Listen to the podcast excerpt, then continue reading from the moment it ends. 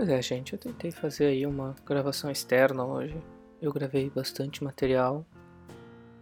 Mas, do inglês, but. Não ficou tudo 100%, tinha umas partes que não dá pra entender direito. Eu tava até agora tentando. Isso foi. Era o que? Meio-dia, talvez. Eu tá, daí eu cheguei em casa uma hora. Eu fiquei o tempo todo tentando resolver isso. E tava difícil um monte de coisa para fazer. De cortar áudio, daí puxar áudio, daí tira daqui, põe dali. E não, não foi fácil, então eu tô regravando esse áudio. As coisas que eu teria dito, que eu disse de manhã, eu tô regravando agora para poder postar ainda hoje de noite. Porque como é que é o esquema de atualização aqui nesse podcast? Mais um Rafael em SP. Vai ser sempre nas segundas-feiras para pegar sexta, sábado, para pegar as coisas de sexta, sábado e domingo e na quinta-feira para pegar segunda, terça, quarta. Ah, não vai pegar quinta-feira? Vai pegar um dia, vai pegar as coisas que eu vi quinta-feira, mas enfim. Vamos começar hoje pelo. Então, o que me fez sair de casa de manhã cedo. Eu não gosto de sair de casa de manhã cedo, quem me conhece bem sabe disso, eu não sou da manhã. Muito menos de de manhã cedo. Então eu peguei e fui porque eu tinha que fazer um depósito. Só que assim, o banco fica lá na Avenida Paulista, número 2300, e eu moro perto da Avenida Paulista, número 500. Então eram 2 mil metros para caminhar, e eu não gosto de caminhar, e tava calor. Muito calor. Aliás, gente, que calor é esse que tem feito em São Paulo nesses últimos tempos? Eu não, só tô sabendo lidar. Sabe, não é outono, outono tem que estar tá frio. De manhã, pelo menos, tem que estar tá frio, mas não, não tá, não tá, eu não, não tô gostando disso. Enfim, daí eu caminhei. Caminhei, caminhei, caminhei, caminhei, vendo um monte de coisa no caminho. Cheguei no banco e o ar-condicionado estava desligado. Por quê? Não sei porque o ar-condicionado está desligado. Porque que nessa cidade as pessoas têm essa mania de não ligar o ar-condicionado. Elas gostam de deixar os lugares quentes. E isso me, me incomoda profundamente. Mas enfim, cheguei lá para fazer o depósito. Tinha um envelope, olha que coisa boa. Na agência ali, junto com os caixas eletrônicos, tinha um envelope. Porém, não tinha caneta para preencher o envelope. Daí eu tive que pegar, tirar o telefone do bolso, tirar as chaves, entrar na agência para fazer o, o, depósito. E a moça que ia fazer ali do caixa, ela tava com um problema muito sério no, no, no cartão dela para ele reconhecer. Pro, sabe aquele negocinho que liga no computador, daí tu liga o cartão? Tem um nome aquilo que eu não sei como é que é. Mas enfim, o negócio dela não tava reconhecendo o cartão. Daí ela soprava e batia e batia. Eu ficava, ai meu Deus, é hoje, sabe? Eu queria fazer um depósito simples, não é nem um valor tão alto assim. Mas aí tá, consegui depositar, saí do banco, mandei uma foto pro depositado. E o que, que ele me diz? Nossa, eu não precisava ter pressa para isso. Daí eu fico tipo, quê? Como assim não precisava ter pressa, sabe? Porque tu me disse isso ontem de noite quando eu disse amanhã de manhã farei o depósito. Se não tinha pressa, tu podia ter dito no, de noite: Olha, pode fazer o depósito até o final da semana, ou pode não depositar. Eu gostaria muito de ter escutado: pode não depositar. Mas enfim, foi feito o depósito, é a coisa correta a se fazer. E comecei meu caminho de volta. No meio do caminho de volta, o que, que eu encontro? Uma multidão de pessoas com o celular na mão e umas luzes. Ali perto do MASP, eu, ai meu pai, o que, que tem medo? Eu não tenho nem como atravessar a rua agora. Tem aquelas cerquinhas, sabe? Na esquina da Paulista, aquilo lá só para atrapalhar nossa vida. E o Rodrigo Faro gravando. Sei lá o que. Que ele grava na rua. Não lembro o programa dele, não sei se ainda é o melhor do Brasil. E daí eu pensei comigo mesmo, e eu tinha gravado até no áudio, mas enfim. Que nossa, se algum dia eu aparecer na melhor do Brasil, vocês já sabem o que, que foi. Fui eu passando ali atrás no fundo da câmera. Já possivelmente não vão me ver porque tinha um monte de gente, porque vocês não estão vendo a minha cara. Graças a Deus, aliás, é por isso que eu escolhi fazer um podcast ao invés de fazer ser youtuber.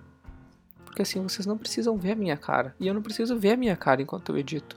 E eu não preciso arrumar o lugar onde eu tô. E eu não preciso me arrumar minimamente para aparecer. E eu não preciso me preocupar com luz ou qualquer outra coisa do gênero. Sabe? Então, muito melhor fazer podcasts. Aí depois eu tava passando, continuando minha caminhada, minha super caminhada caminhando e vi o, passei por aqueles mendigos ali que ficam na, na marquise do, do edifício Savoy, onde tem um McDonald's. E eu não sei, eles moram ali, eles estão sempre ali, são sempre os mesmos. Esse tempo até tinha um assistente social ali batendo papo com uma mulher, mas acho que ela meio que escorraçou ele. E fiquei com medo por ele. Mas enfim, daí eles estavam ali e, e eles sempre xingam as pessoas. Eu acho um, um grupo muito curioso, porque ou os homens estão xingando as mulheres, eles têm uma mania de xingar algumas de vez em quando quando elas passam, as coitadas, ou eles abordam as pessoas de uma forma criativa, entre aspas, para pedir comida. Ou então eles estão lendo. E eles ficam sentadinhos ali no cantinho deles lendo Dostoiévski. E eu fico tipo, what? Eu não li Dostoiévski. Eu acho que eu vi um filme do Dostoiévski, só eu botar aqui no Google se. O filme que eu vi era do Dostoiévski. Ah, merda, tem botão errado. O duplo do Dostoiévski, que eu vi esse filme esses tempos. Foi aquele menino que fez o Facebook. É, é do Dostoiévski. Com o. O. Qual é o nome do ator?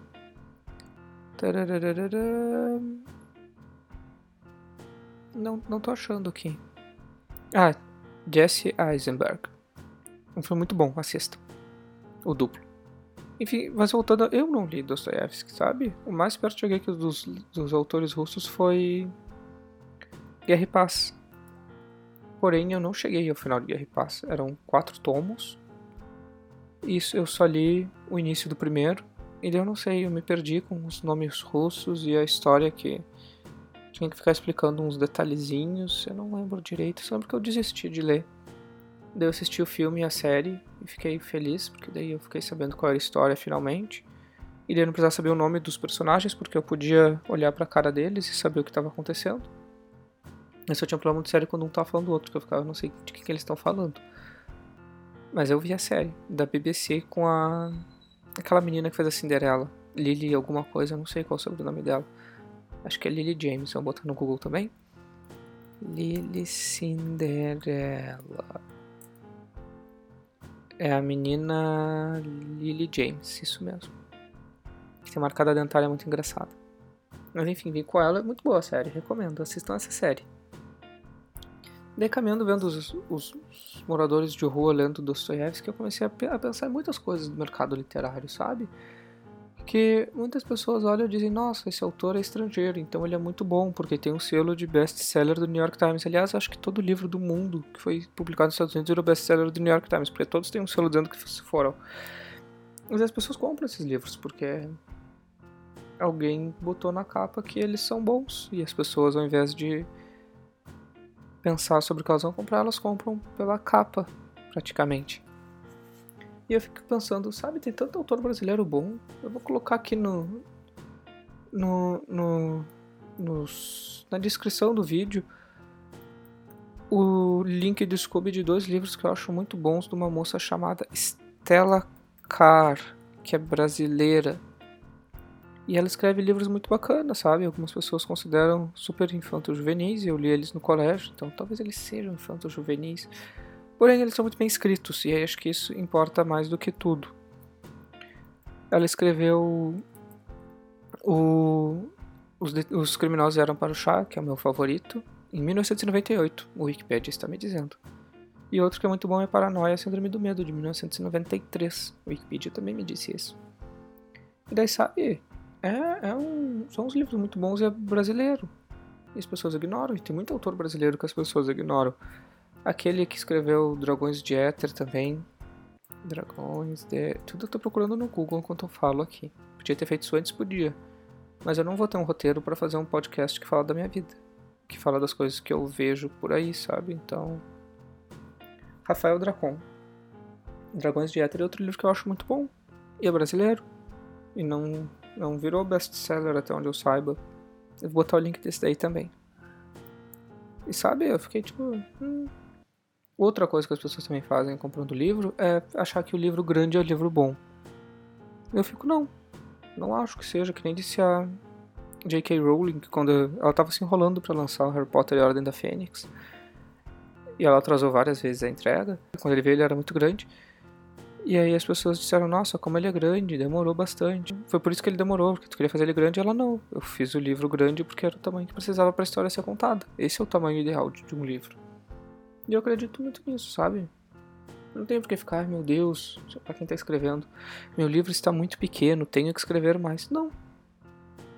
Isso é desnecessário.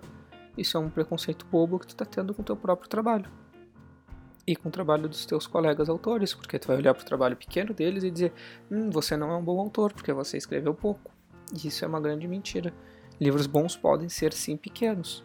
Histórias boas podem estar em poucas páginas. Por exemplo, podemos pegar qualquer conto de fada. Qualquer conto de fada aí, Branca de Neve, Cinderela, A Bela Adormecida, em qualquer um desses clássicos. Escreve a história aí pra você ver. Não, não, não ocupa muito espaço, não. Dá poucas páginas. E se dá poucas páginas, dá poucas páginas, a história é boa. Daí tu vai fazer o quê? Vai dizer o quê, hein? Chupa essa manga. Chupa essa manga quem acha que só livro grande é bom. Ou então escreve um livro gigante aí que seja muito bom, que todo mundo vai gostar. Ok, essa é a vida.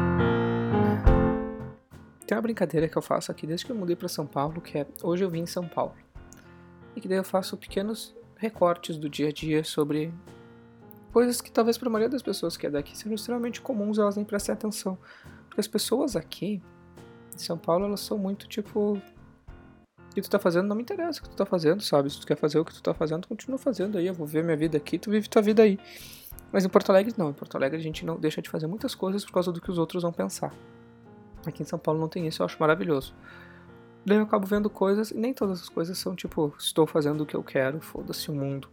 Algumas são, por exemplo, eu vi hoje uma moça com, sabe aqueles aquelas proteções que se coloca no sapato em hospital e creche, coisas assim para não contaminar o chão com sujeira da rua e tudo mais. Então era funcionário do hospital que estava na frente do hospital fumando, ainda usando esse negocinho no pé.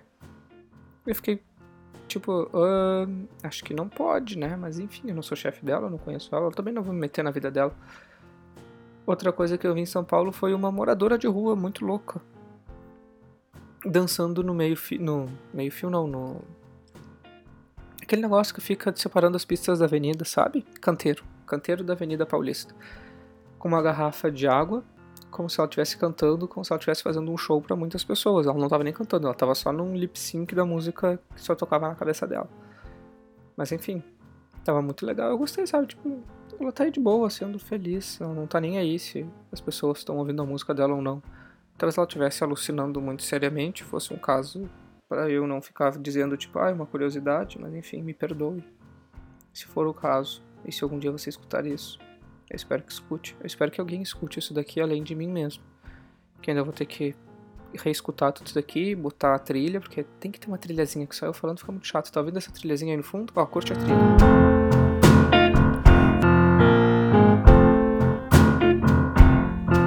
Baixei de um site aí desses de música copyleft, sessão de blues e jazz. Achei bacaninha, daí vai ficar por aí. Provavelmente todos os os podcasts vão ter essa trilha, mas talvez eu mude, porque, sabe? Senão eu também vou ter que ficar escutando a mesma coisa, não é, não é bacana, né, gente? Outra coisa que eu fiz hoje foi pegar e entrar no mercadinho que abriu aqui perto de casa. Ele tem um nome japonês. E eu, ah, vamos ver como é que é, né? Vai que tipo aquele, aquele, aquele supermercado que tem lá na Liberdade. Aqueles que tem, né? São vários. E tem umas coisas bacaninhas, assim, para comprar, diferentes. Tipo, que nem eu comprei agora no domingo, uns temperos eu não sei exatamente para que eles servem, não sei nem como usar. Mas eu comprei eles, uma embalagem tão bonita, sabe? Dá vontade de comer olhando para aquela embalagem. Aí eu entrei ali e, cara, você nunca podia ter ficado mais decepcionado da vida, sabe? Só produto tipo comum, que eu posso encontrar no pão de açúcar sem o menor problema. E uma outra coisa japonesa, só que não era uma coisa japonesa tipo, ah, um tempero diferente, uma comida estranha, ou um produto muito útil para casa que a gente nunca imaginou ter, mas que depois que a gente comprar a gente não pode imaginar a nossa vida sem. Tipo, que tinha de japonês era grampeador. Luva de borracha. Eu fiquei, hum, não, né? Por que eu vou comprar um grampeador japonês pagando caro se eu posso comprar ali o brasileiro na outra esquina? Ser bem feliz. Grampeador é grampeador. Aí tava caminhando de volta para casa, já era meio-dia, tava morrendo de fome pensando, eu não posso gastar dinheiro, eu não posso gastar dinheiro, eu não posso gastar dinheiro e acabei parando numa barraquinha que vende hambúrguer. Um bequinho ali que abriram na frente da Fiesp. Que abriram não, o bequinho já existia. Mas é um bequinho que tem na frente da Fiesp que tá cheio de barraquinhas vendendo comida como se fossem food trucks, só que sem os trucks, são só os foods, no caso. E comprei um hambúrguer, muito bom, mas uma coca deu 20 reais e pensei podia ter ido no McDonald's por esse dinheiro, né? Mas eu não sou bom de fazer conta, fiz ali na hora. Sentei e comi meu hamburgão que tava bem bom. A foto tá no Instagram para quem quiser ver, o link do Instagram tá em algum lugar que eu não sei exatamente onde é que é ainda. Depois que eu botar esse áudio pra lá, eu vou descobrir onde é que é. Mas vocês são espertos e podem catar também, se alguém quiser ver. Uh, daí eu fui, daí eu comi. E quando eu tava comendo nesse negócio, tem um monte de de mesa ali, com as cadeiras e tudo mais, o pessoal ficar bem à vontade. E daí aconteceu uma coisa que acontece muito aqui em São Paulo. Que foi eu sentar numa mesa para quatro pessoas, porque não tinha mesa para menos pessoas. E uma pessoa chega para mim e falar: Ah, eu posso sentar aqui e sentar na minha frente. Só que eles não fazem isso por, sei lá, é um fetiche muito louco, comer vendo alguém comendo. Ou porque elas querem bater papo contigo, porque elas te acharam bonito, ou qualquer coisa estranha que não seja tipo, eu quero me sentar para comer. E elas sentam e comem em silêncio, elas não falam contigo, nem olham para ti direito, eu que fico encarando de vez em quando eu sou estranho da história. E daí foi tipo. Eu lembro de uma vez que eu tava no shopping comendo. E um senhor chegou e sentou na minha frente. Ele nem pediu pra sentar, ele só sentou. E ficou comendo. Sem nem levantar os olhos do prato para ver se eu tava fazendo. Acho que ele nem viu quando eu levantei isso aí. Sinceramente. Eu acho muito louco. Mas tudo bem. Não acho que é uma coisa que vai acontecer um dia em Porto Alegre. Conhecendo as pessoas lá do jeito que elas são.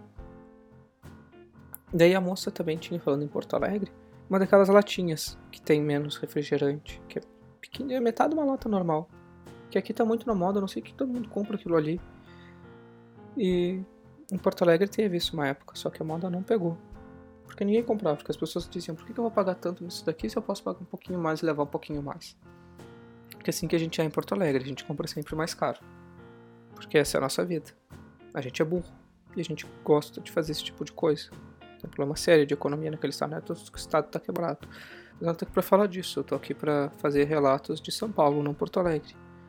Essa cidade aqui onde eu sou só mais um caminhando na multidão. E eu gosto disso. Eu gosto disso, sabe? Sabe, eu tô, tô ali um, um, caminhando, olhando e vendo as pessoas fazendo suas, seguindo suas vidas normais. Então é isso, gente. Por hoje Segunda-feira vai ser isso, ainda tenho que editar isso daqui antes de dormir. E antes de dormir ainda tenho que assistir o episódio 3 de Lucifer e o novo episódio de RuPaul que ainda não entrou no Watch Episodes 1.tv. Então tem algumas coisinhas, bastante coisinhas para se fazer nesse pouco tempo que eu tenho de segunda-feira. Treinar de editar aqui, ver as minhas coisas e dormir e para quem ouviu isso daqui, se tiver saco para ouvir na quinta-feira alguma coisa completamente nova e diferente, Estou esperando vocês. Lembrando que até que talvez quinta-feira eu já tenha aprendido a fazer um áudio na rua decente. E que não fique muito estranho de conseguir depois editar, porque fica bem bizonho. Foi por isso que eu não consegui, porque era muita coisinha para recortar, daí puxa daqui, puxa dali, daí escangalhava lá, daí eu fiquei tipo, ah, meu Deus, aqui não tá dando certo. Então eu juro que eu vou praticar. E quinta-feira pretendo ter alguma coisa da rua, mesmo que tenha aquele barulho de rua no fundo. Porque, sabe, eu vendo as coisas na hora, eu comento muito mais comentando aqui, só lembrando das coisas e olhando pro tal desse computador, essa coisinha vermelha do GarageBand aqui se formando na minha frente. Ok? Ok.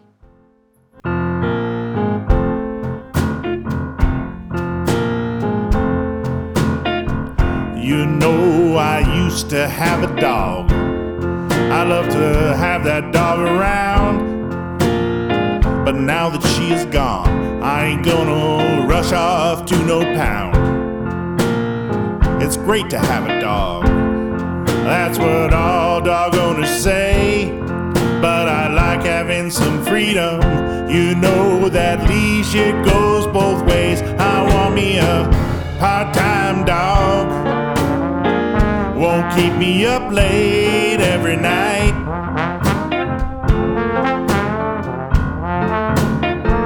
some companionship here and there. Once in a while, she'll treat me right.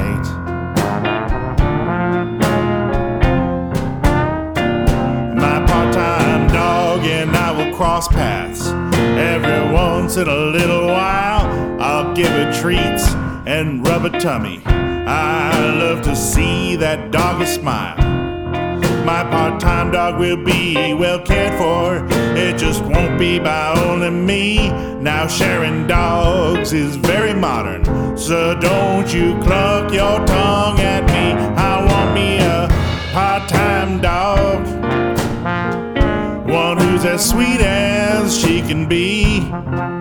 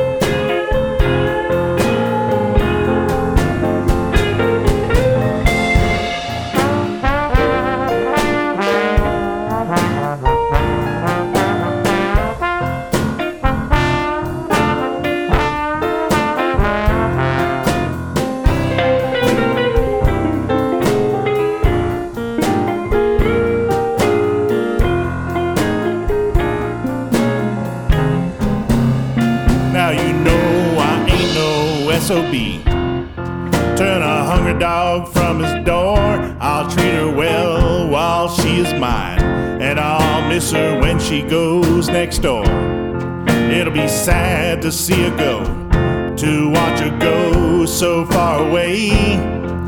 But trust me, man, it'd be sadder still if she stick around every day. I want me a part-time dog. I guess I told you the reason why. Now all I need's to find a puppy looking for a part-time guy.